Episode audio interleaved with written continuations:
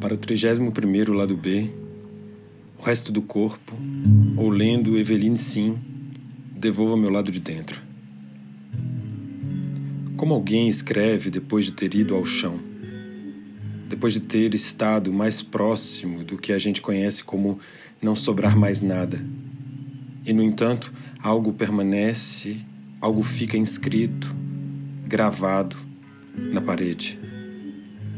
A parede deixada pelo livro, o muro que agora somente pode pintar algo como uma máquina de escrever. Esse é um som sem assinatura, o som da máquina de escrever, o som da fita da máquina de escrever, que passa de um lado ao outro trocando maiúscula e minúscula, um acento que cai e emudece, o que num corpo parece gritar: A noite não me deixa dormir. Mais ou menos assim o texto da Eveline Sim, que insiste na minúscula, pontuando tão breve o caminho de um ao outro, de quem escreve a quem deveria ler no sonho, porque precisa ouvir alguma voz que lhe conte uma boa história. E era isso mesmo, errar numa história, como quem teme um funeral, como quem diz at night, pacing the sheared field, its shadow buckled tightly around. Such a long Que dia longo para esperar uma outra boca. No funeral do muro a página, dessa que também cai, já que o livro cai na horizontal, como um calendário onde enchentes de dor escreveram nos muros do meu peito a tinta secando o que resta desse corpo. Alguém que diga saber contar meus anos, cortar meus anos, com o que cai dos olhos ou o que flui de água, doce ou salgada. Como naquela vez em que no meio do oceano saltei de um catamarã para observar tartarugas, peixes coloridos e grandes fazia parte do passeio de turista na costa.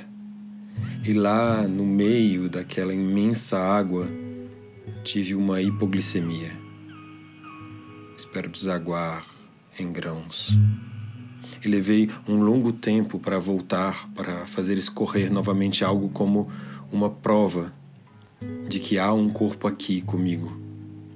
Como os poemas da Evelyn Sim, que esperam essa voz que diz o que está lá por ela, de quem não sente dor, dilacera a língua, perde dedos e dentes, tudo restando nada, ou ainda sem saber como escrever uma carta, ligar para alguém, esperar que alguém te envie uma mensagem que lembre seu nome. Minhas unhas têm cor de carne, é pele sua ainda aqui na ponta dos dedos com vida. Ninguém questionou, ou melhor, para esperar aquela coisa que se diz verso, escrever com o que resta.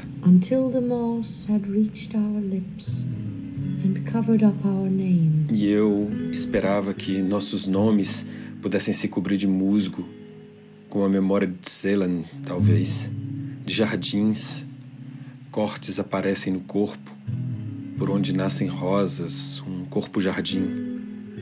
Não há nenhum disfarce para o que se escreve, para quem escreve. Diz a teoria que há, mas é só teoria. Uma forma de criar um não disfarce para os que escrevem teoria. Esses que têm saudade de ver, de ver de perto o tempo que passa no seu rosto, os riscos, o novo desenho dos olhos, da boca, as rugas que invadem para morar em você. É assim que a Eveline Sim convoca essa marca do outro, sua temporalidade, a paisagem do outro como vestígio do outro, a passagem do outro. Meu corpo não tem mais onde furar.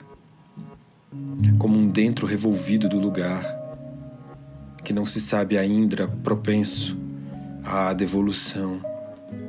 Isso era uma casa, ou ainda.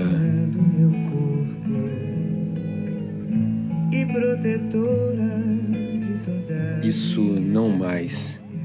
A linguagem desse nome entre coisas, entre afetos que permanecem, restam, estão ali precipitados, onde tropeço e caímos procurando o chão, como quem sabe não haver senão uma analogia entre despir e despedir, e um medo disso que corta os olhos enquanto se bebe um café ou se se prepara para bebê-lo.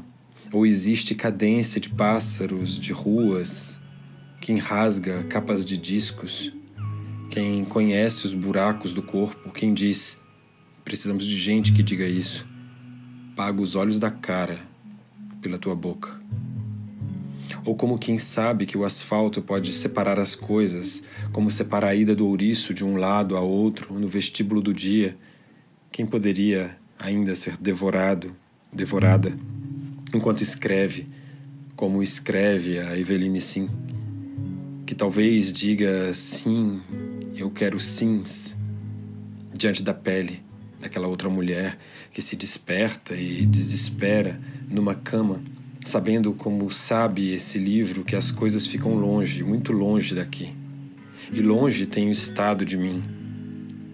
Quando precisamos todos, um a um, uma a uma, nos reter.